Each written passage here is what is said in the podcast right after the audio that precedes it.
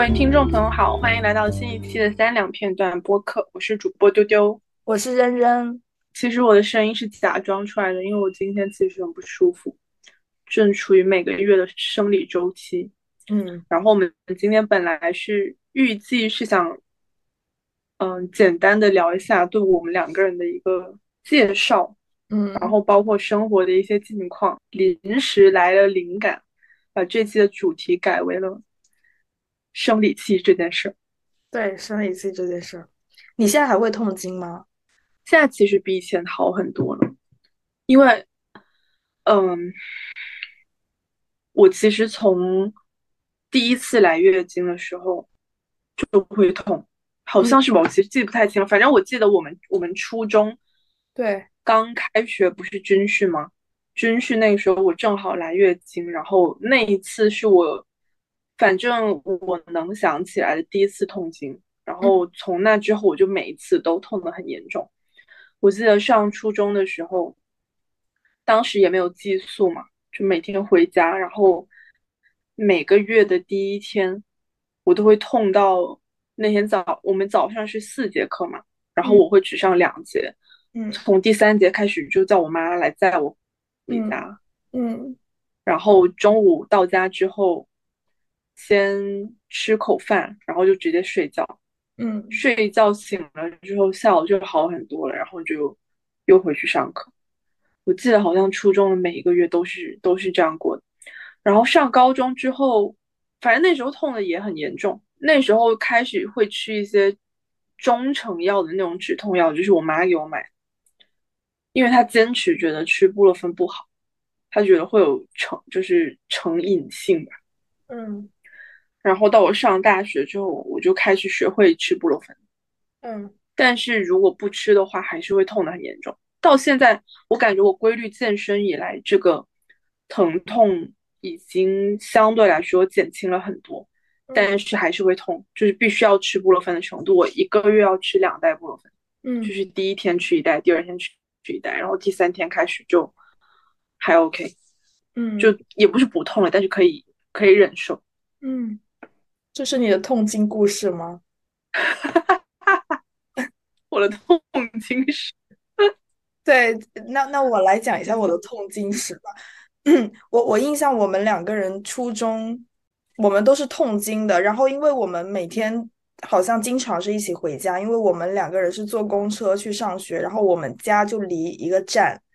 然后每次就是如果是你来姨妈，我就好像会搀扶着你回家，然后我来姨妈，你就会搀扶着我，我们就是 这种状态。然后我还记得，我还记得初中的时候，因为你每天都特别活跃嘛，然后一个月总有那么几天，你就是会趴 就跟死了一样。对，跟死了一样，一动也不动。然后我们班里那些人就是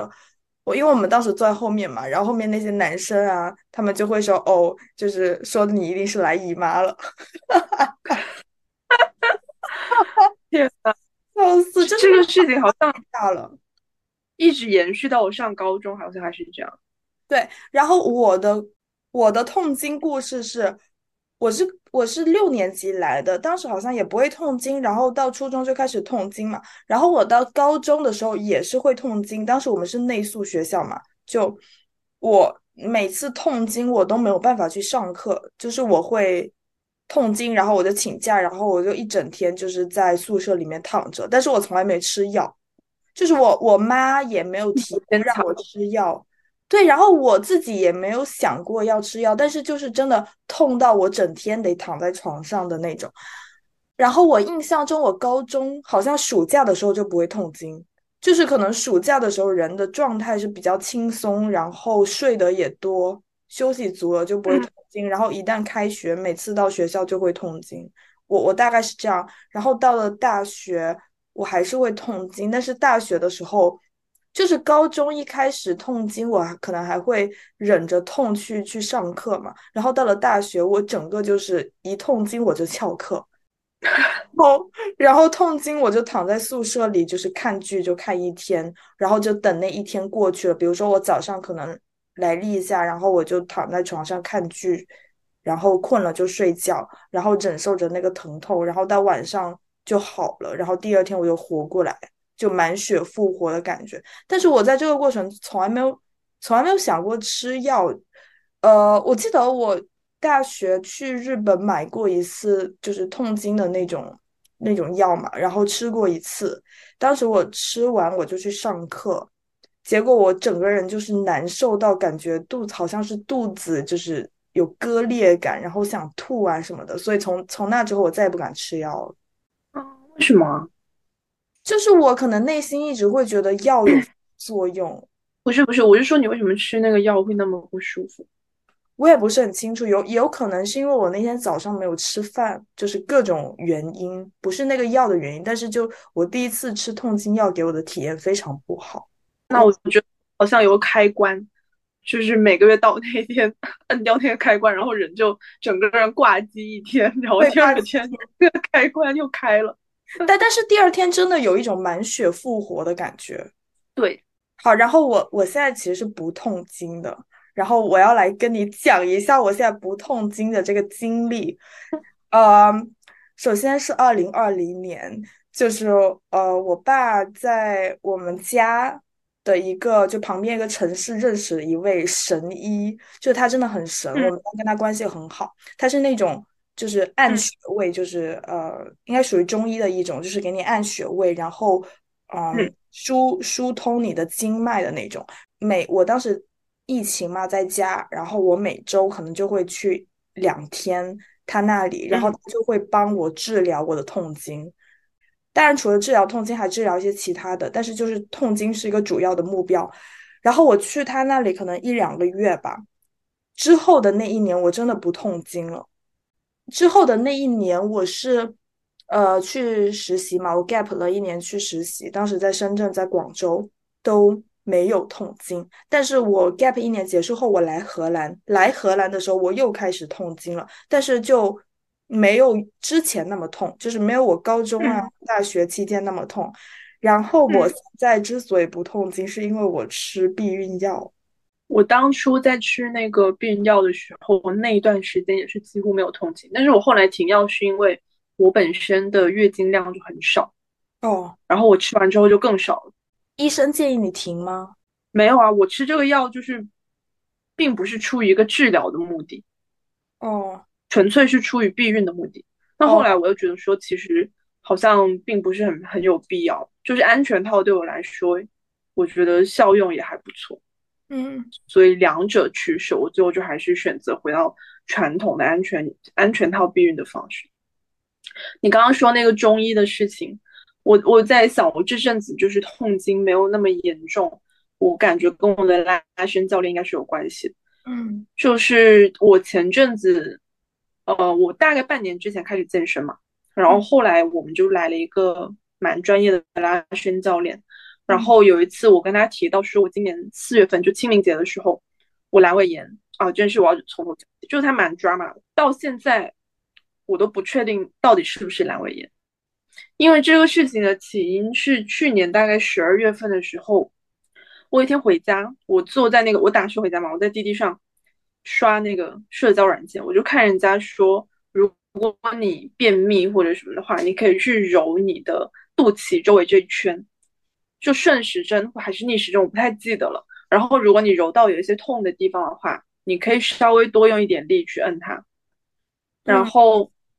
他说你给他摁通了，可能对，就反正他意思就是说对你身体会有好处。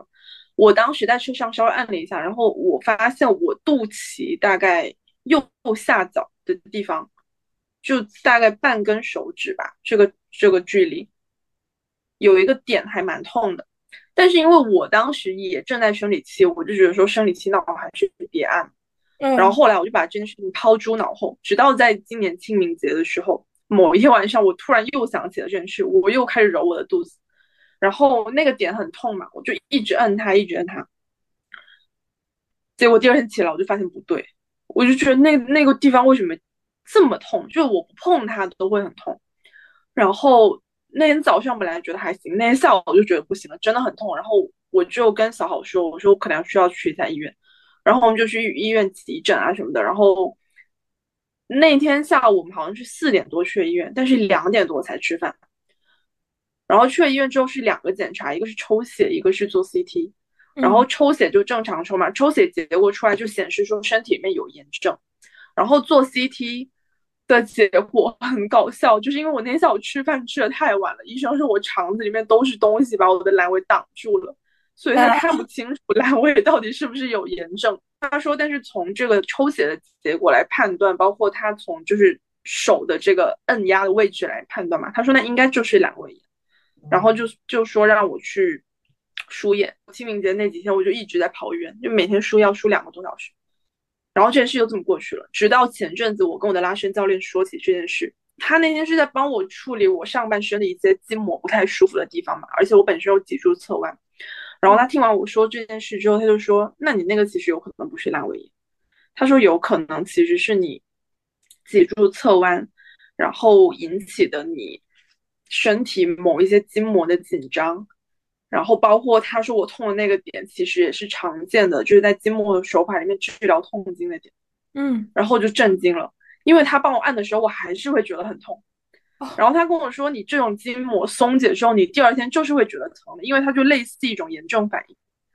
然后我后来我就觉得好吃亏，我有可能因为一个不是阑尾炎的东西，然后去医院 输了三天的液。但总之，他他帮我处理处理那么几天筋膜之后，就从那之后大概两三个月到现在，我每一次生理期都没有那么痛。我觉得这个可可能跟你那个医生就是或许是有一点这种知识的互通性吧，因为中医讲经脉，就是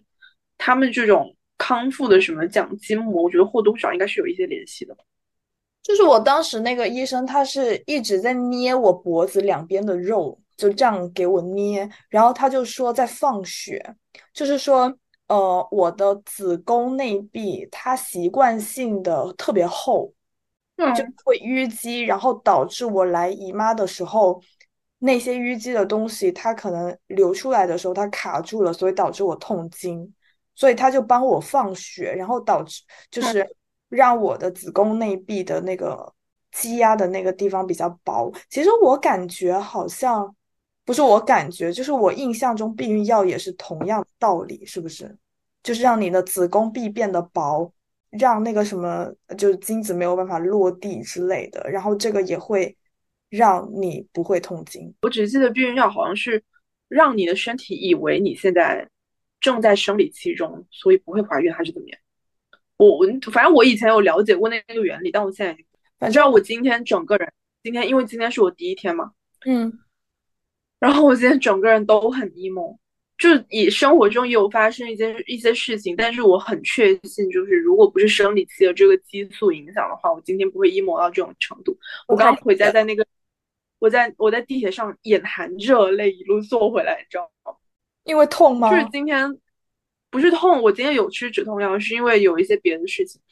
就是今天，嗯，我们因为我去的那个健身的工作室，它是一个私教工作室嘛，嗯，它不是那种商业健身房，所以里面就是大家都是有教练的。我们工作室的创始人是一个健美的冠军，一个女生，嗯，然后其余几个教练也都是女生，除那个拉伸教练是男生以外。我们有一个群，就是所有的学员，然后教练什么都在里面，就大家氛围都很好。我很喜欢那个工作室。然后今天，呃，小好的教练，他那个那个教练，他手底下有带另一个女生，然后他在群里发了那个女生的一个，好像是三个月还是四个月来的一个对比图吧，就是那个女生训练的一些小成果，就是她的腰围没有变化，但是她的臀围长了，嗯，而且因为这个女生她的骨盆形态。是，就是它是偏短的那种，所以它的很容易就是相对来说啦，相对于就是骨盆比较长的那类人来说，他练完之后他更容易显出翘臀。嗯，然后我今天我看完之后我就很 emo，因为因为我一直觉得，呃，我的骨盆是偏长一点，所以同样的情况之下，就是同样的训练强度之下，可能我需。需要比别人更长的时间，或者同样的时间之下，我需要比别人更大的强度，我才可以达到跟别人一样的效果。嗯，然后我就因为这件事情很伤心。我觉得说，就如果这件事情放在平时，我只会觉得那大家就是基因不一样嘛。你只要我只要比刚开始练的我练的好就好，我没有必要去跟别人比。但是今天我就突然觉得说，就是天啊，我再怎么练都比不过那些有就是基因有优势或者说有天赋的人。嗯，我懂。这个事情本身让我伤心，然后另一个让我更加伤心的事情就是我意识到，作为一个女生，我每个月都要经历这种激素水平波动的影响。嗯，就这个事情很，甚至是我很难去控制它的，因为它就是激素嘛，就包括很多，比如说女生怀孕生小孩什么的，嗯，她产后抑郁啊什么的，这些事情并不是她的本意。就是激素，就是会确凿无疑的影响你的你的身体状态，然后进一步影响你的你的情绪、你的感受，影影响你对外界外外界的感知。然后我那一刻我就觉得说，做女生好好累。对，而且我觉得可能就是这个也是我之前听过的，说可能是因为。我们每个月会来例假，然后因为这些激素会影响我们的心情，所以作为女性，我们其实是对自我的感知会更强烈，就是我们能够更加清晰的识别，说我们追根溯源，说我们现在心情不好，到底是因为什么原因？我们会有这种下意识的去思考。就是我还印象。我应该是在大学的时候，我才意识到，我来例假之前会特别特别的暴躁，然后会很容易受到很多事情的影响，导致心情特别低落。然后在我意识到这一些之后，我我接下来的几个月，可能就是每个月例假前的一星期，我就会提醒自己说：“OK，我这一周会很容易心情受到波动，那我就要就是稳住自己，心情不好的时候就不要继续去胡思乱想。”就不要深入的去想，因为很多东西都是无中生有，就是激素给你带来的。但是就可能就这么几个月吧，然后下个月我可能就突然忘记了，然后我就会陷入被激素就是带领的那种怪怪圈当中。是的，而且我好像是两个月前吧，我突然意识到很不公平的一点，嗯，身身为女性比男性要。天然的多出来一项开支，就是你要去买卫生用品。嗯，因为可能这些在一些欧洲国家它可能是免费的嘛。我之前有看新闻，就是免费提供卫生巾啊或者什么。但是在我们国家，卫生巾好像收的是最高档的那一档税率，我觉得很不公平啊。每个月，你像我的话，买买卫生巾，那你要买护垫，对吧？你要买日常用的。然后，如果量多的话，你可能要买一些加长的，嗯。然后夜里的话，你要么就是买夜用，要么就是买什么安心裤，嗯。就这都都是一笔开支。然后你每个月，你一天一天，你就算晚上用一片夜用或者或者一个安心裤，然后你一天里面，我们不说什么每次上厕所都换卫生巾的话，你就最差最差的情况，比如说你可能四个小时一换，嗯，那你一天也是要用。用掉四五片吧，嗯，那你一个周期五到七天，那就感觉这笔这笔开销可能对对于我这种就是嗯在一线城市生活，然后有一份还不错工作的女生来说，可能它并不是一笔很大的开销。但是对于对于一些可能就是她的收入没有那么多的人，其实这个负担是很重的。就之前不是大家都有讨论嘛，有有一些女性她是。就他的收入是很低的，然后他没有办法去买那种成包装的卫生巾，他只能去买那种散装的，就在拼多多上面，嗯，买那种散装的卫，就你上面甚至都没有那种什么是商标啊或者什么东西，你都不知道这个东西的生产过程是不是不是真的是卫生，然后他就要去用这个东西，我觉得这个事情真的很不公平。我觉得说到不公平，那真的。每件事情都能聊到不公平，就好像你说吃避孕药，那为什么是女生去吃呢？是啊，是啊。然后你吃避孕药，每个月，比如说我现在买的这个，好像一盒是八欧，不知道是三片是八欧还是一片是八欧。那虽然一个月就几十块钱，这个这个其实还好，但是关键是你吃避孕药，你就每天都得提醒自己去吃。对啊，就是这个成本成本一直都是女性在担，是的，好烦呐、不能细想啊，这种事情。也不是，我觉得我会一直提醒自己这种事，就是会每天碰上很多事情，然后会不自觉的去想这里面都有哪一些性别的不平等，嗯。然后会去提醒自己这个世界目前对于女性还有多么的不友好，嗯。就提醒自己不要怠惰，不要不要因为就是我已经从一个非常非常封建的地方走到一个相对好了一点点的地方，就去忘记前面还有多么长的路要走。嗯，要不然我们来想一些有什么是对女性有利，但是对男性有有就是不利的事情吧。No，我想我不到。们自己心理平衡一点，想一想，想一想。你说男的他每每个月要就是每天每几天要刮胡子，这个也是一个成本呀，对吧？但作为女的我们就不用啊，但是我们要刮腋毛什么的。天呐，这个又说到女女性的这个，我觉得，我觉得是这样。我觉得这个其实没有说对他们很不公平。说实话，我觉得男人不修边幅受到的质疑，要比要比女人不修边幅受到的质疑少得多得多得多得多。是确实，唉，其实说实话，如果 抛开就是说目前生育给女性带来的这种某种程度上或者某种意义上叫诅咒来说，就是如果完全回归这种生物的本源来讲，我会觉得生育其实是自然赋予女性一个非常非常强大的功能。嗯 就是我，我有时候真的会因为自己是一个女性而感到骄傲。嗯我记得我有一次跟心理咨询师聊天，跟他说，我脑海中常常会有这样一种意象，是有两棵大树，然后它中间有个巨大的洞，然后我在这个洞的里面，外面是这个世界，我从这个洞走出去，这个我我觉得好像意意味着我从我妈妈的阴道来到了这个世界，又或者说我通过自然女神的阴道来到了这个世界。我觉得自然赋予了女性去孕育万物的这么一个非常神圣的功能，这个是男性永远不可能拥有。但是在目前的这种就是父权制的社会之下，它某种程度上会变成一种诅咒。我记得前阵子我跟小豪还有我们一个朋友出去吃饭，然后呃那个朋友也是男生，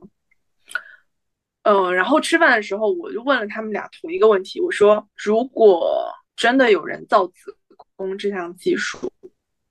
就人造子宫，就是说你这个胚胎就是这个受精卵嘛，可以直接放在这个人造子宫里面，然后完全由这个人造子宫来完成这个孕育的过程。就嗯女生你不用自己再生了。我说如果真的有这项技术，你们俩觉得是好还是不好？小好觉得很好，嗯他觉得说把把女性从这种生育的职能中解放出来，可以有有助于女性去实现更多她们嗯自身的理想。嗯他觉得说女女性可以不用再受这种母职的困扰。嗯然后我们那个朋友他觉得不好，他说因为就是女性会生育这件事情，天然的让男性这个群体对女性有一种愧疚跟一种责任在。如果今天不需要女性生孩子的话，但是你不可能说就是你只是因为你的前提只是说女女性不需要再生孩子了，但是她依然比如说她可能依然会来月经或者什么。嗯那男性就就是没有理由，这个世界没有理由再为女性让步。太离谱了。我我不是我，我觉得我可能没有很很很精准的表达出他的意思，就是他的意思可能是说，比如平时你的团队中可能有一些女性，嗯、她会来月经，或者说怎么怎么样，就是她身体上有些不舒服，嗯是需要大家共同去嗯包容，因为这个是非常正常的一个现象。他觉得说这个从人类或什么的这样一个大群体来说，是因为女性在整个群体中负担了一个繁衍的一个职能，所以大家自然而然的，你你需要去为这个过程中的不舒服，就是女性的不舒服，去为他们创造一些条件，就是让他们觉得便利也好，或者说呃对他们有一些倾斜也好，怎么怎么样，就是以使这个这个他们。的不舒服可以达到有一种补偿吧，就达到某一种平衡。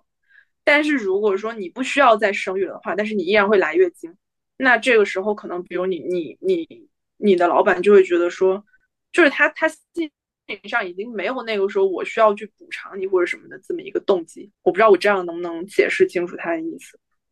但是为什么一定要区分男性和女性呢？就是就不能说。我照顾你痛经，不是因为你痛经的同时意味着你有生育权利，而是因为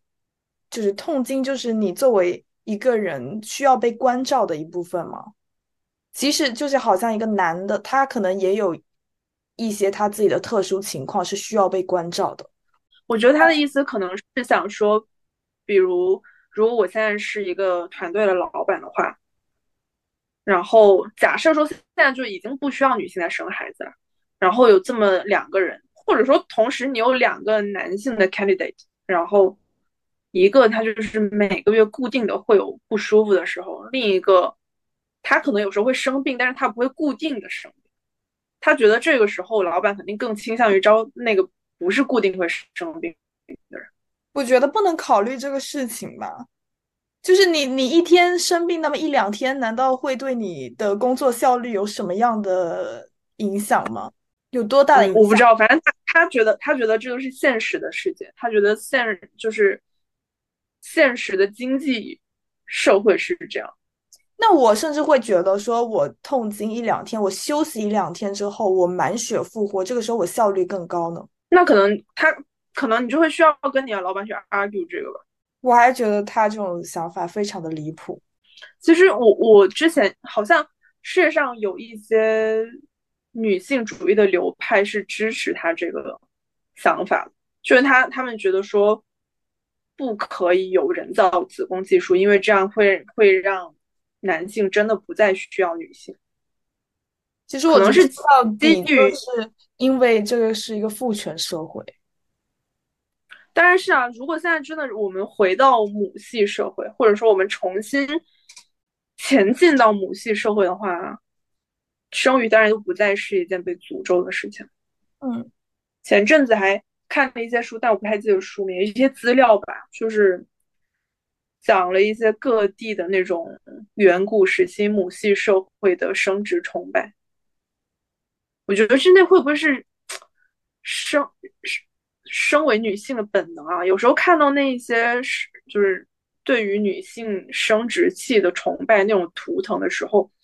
会天然的被吸引。嗯，我记得好像是西南还是哪里的一个一个庙还是什么里面，然后它的那个图腾就是巨大的一个女性的那个阴，那个阴也不能叫阴蒂，又不能叫阴道，反正就是阴部吧。那么一个模型，我看的时候觉得很震撼，甚至我觉得，我觉得那里面都不带有什什么女性对男性的压迫，它可能就是一种那个时期的人天然的对这种自然女神的崇拜，对于这种，因为我我觉得那个时期可能人们对于女性的看法会觉得她们是一种自然女神的化身，因为女性可以生育。然后，自然的女神也可以孕育万物。她可能会觉得，就是这两者是一脉相承，其中可能也含有对自然造物主的一些赞美。我们有机会真的可以看一期母系社会的主题。但是我发现我就是很少会去聊这些话题，或者会去想，因为我很容易生气。就好像你刚刚说那个朋友，我已经气到不行了，所以我就。我就真的会避免自己去聊、去想这些话题。我不知道你是如何每天都能够让自己一遍又一遍沉浸在这种愤怒当中，与愤怒共处。我觉得我做不到。我觉得我有时候会观察我自己的愤怒，就是我我曾经有过一个阶段是，也不是曾经吧，我觉得到目前为止这两个阶段也常常是交织着的。嗯，我觉得作为女性本身，我会天然的对这种不平等感到愤怒，但是有时候我又会跳脱出来观察自己的愤怒，我会去想着说。实际上，让我愤怒这些事情，不过是一个又一个父权社会的佐证而已。我会去想、观察某一些不公的现象或者事件背后代表的又是什么样的观念的碰撞，然后我会去想，是不是有没有什么我能做的一点小事，可以让让这个世界朝着我想要的那个样子在稍微往。前进那么一小，我觉得其实愤怒不应该是一个被逃被逃避的情绪，不应该是一个被回避的情绪。但是我觉得我解决不了这种愤怒，就好像你说我能做一点什么事情吗？我觉得我做不了，我觉得我无法做任何事情去解构或者去缓解，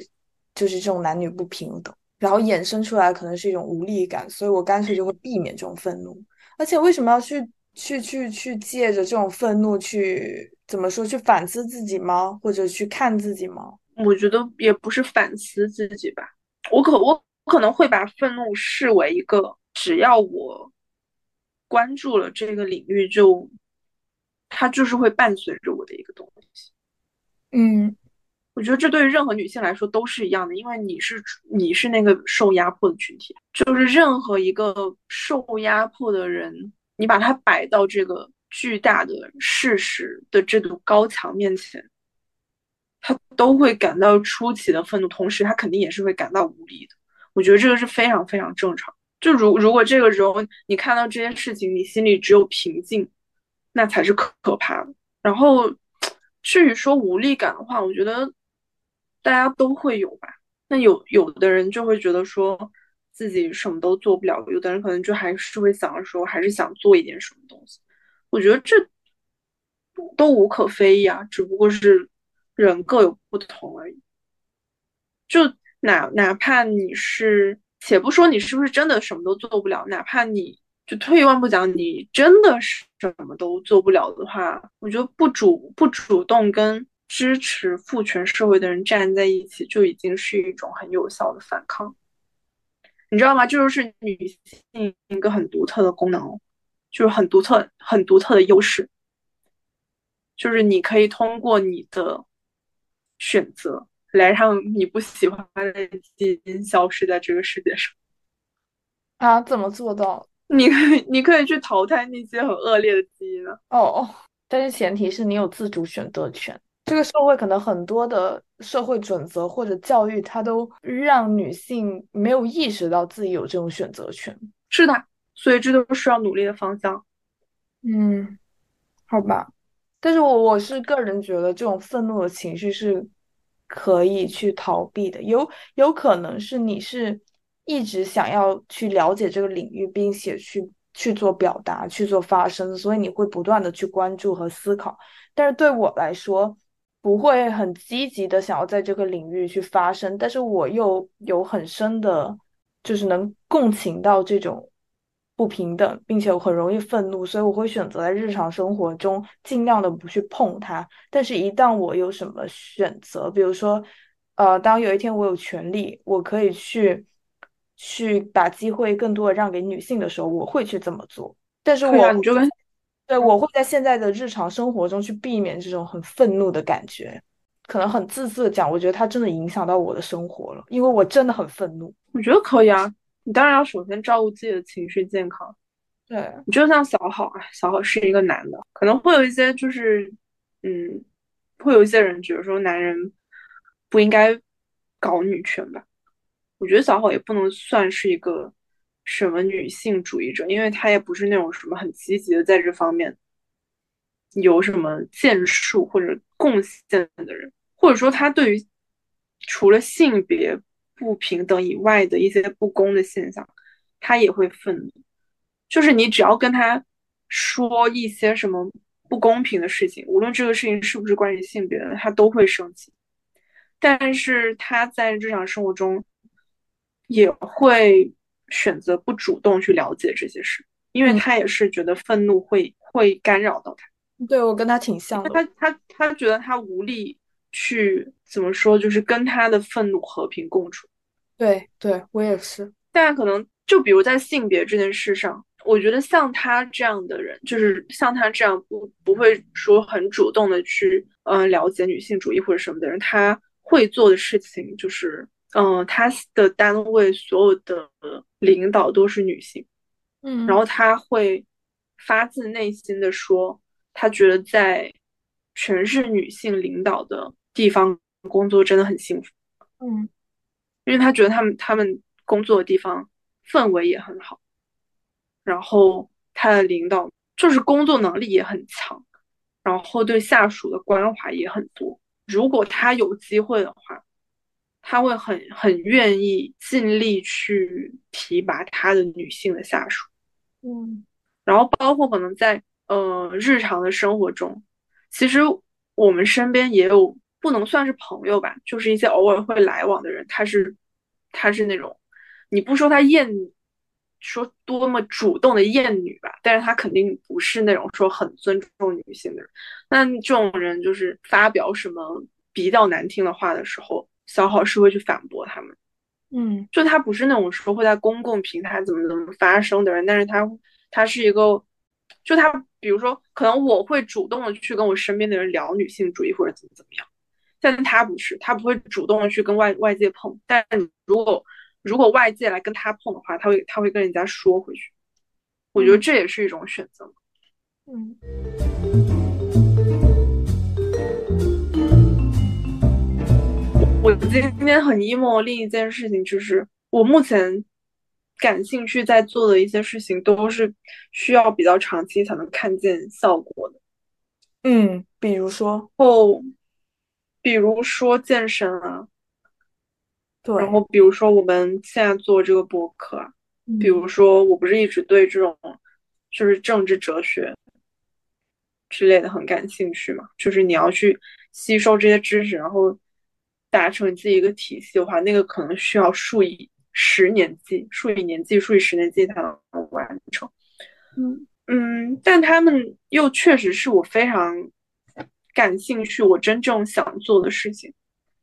我今天很 emo，是因为我发现在这个短期来看，我确实是没有取得什么很大的成就，然后我就很伤心。我心里其实非常清楚，这是很正常的。我既然选了这几件这几件事情做。它就必然是这样的结果，就是短期之内，可能我三十岁之前，呃，除了健身以外，嗯，那么我三十岁之前，我在这些事情上都会是一直处于一个比较缓慢的过程，嗯，就它是必然的。但是在今天这个激素的影响之下，我突然觉得这些都很很难忍受。但是这些长期的事情，在做的过程中，你有没有？体会到每前进一步，它带给你那那种快感呢？比如说你去健身，然后今天带来一种快感。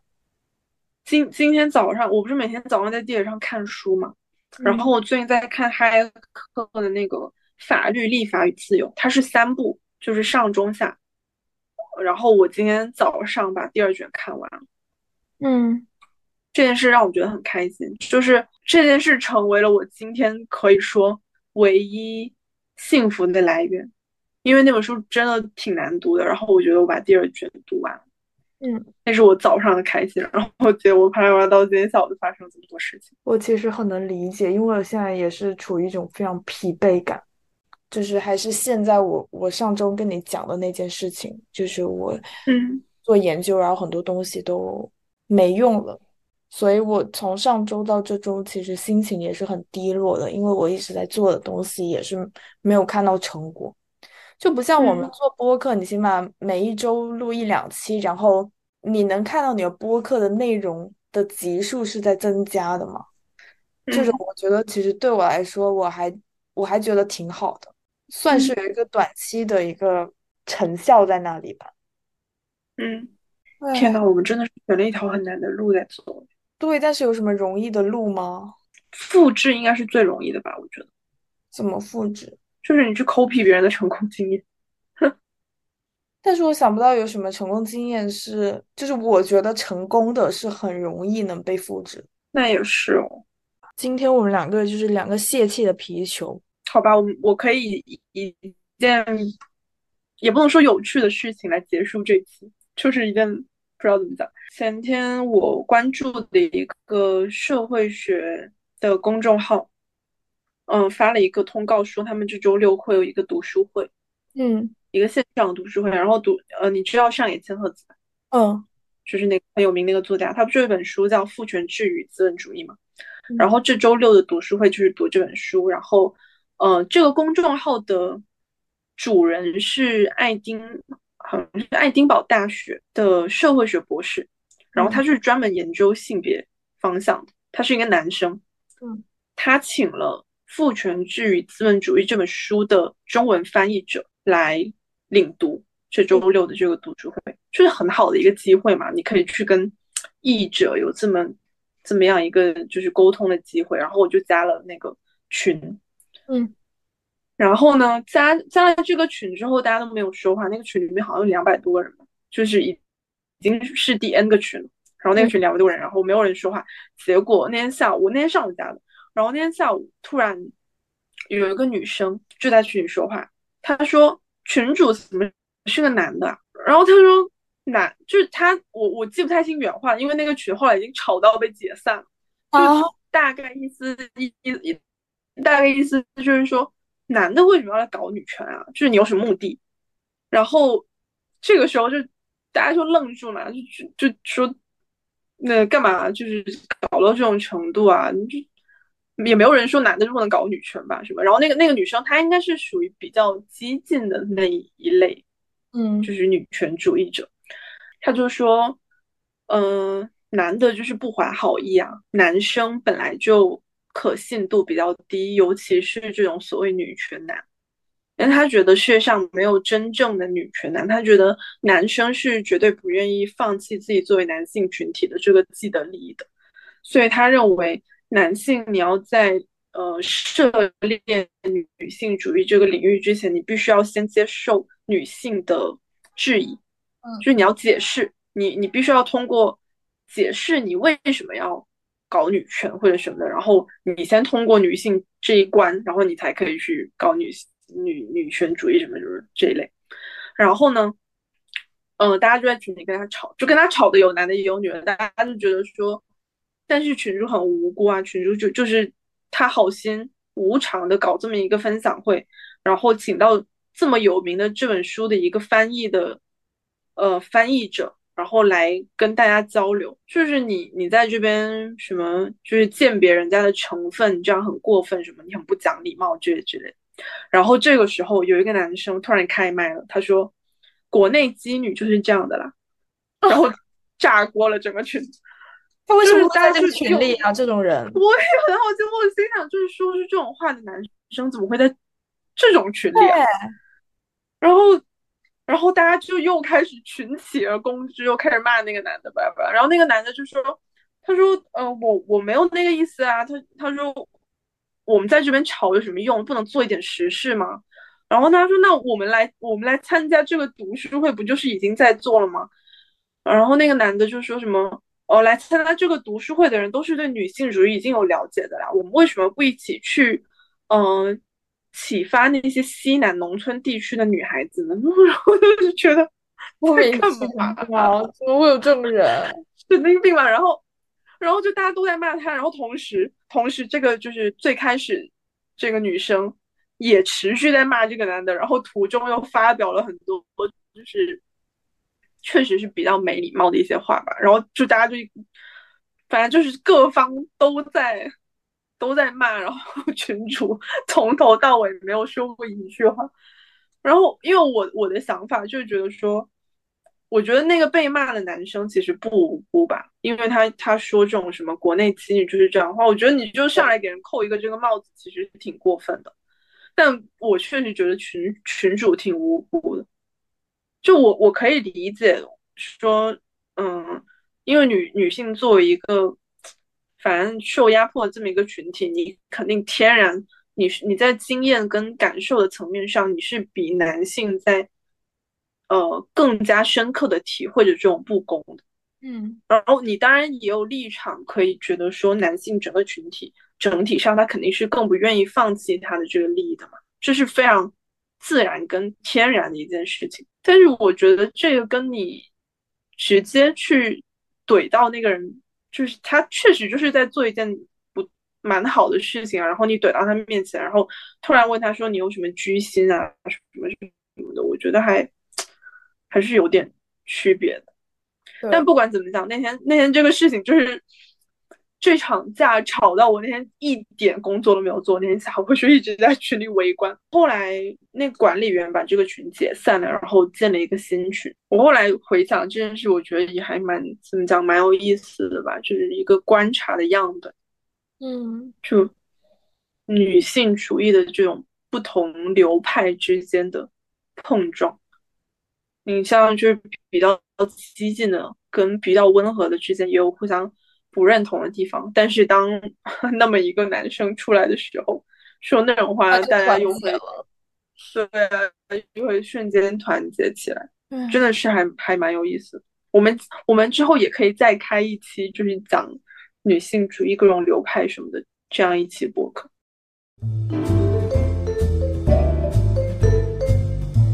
啊，那今天的三两片段就录到这里啦，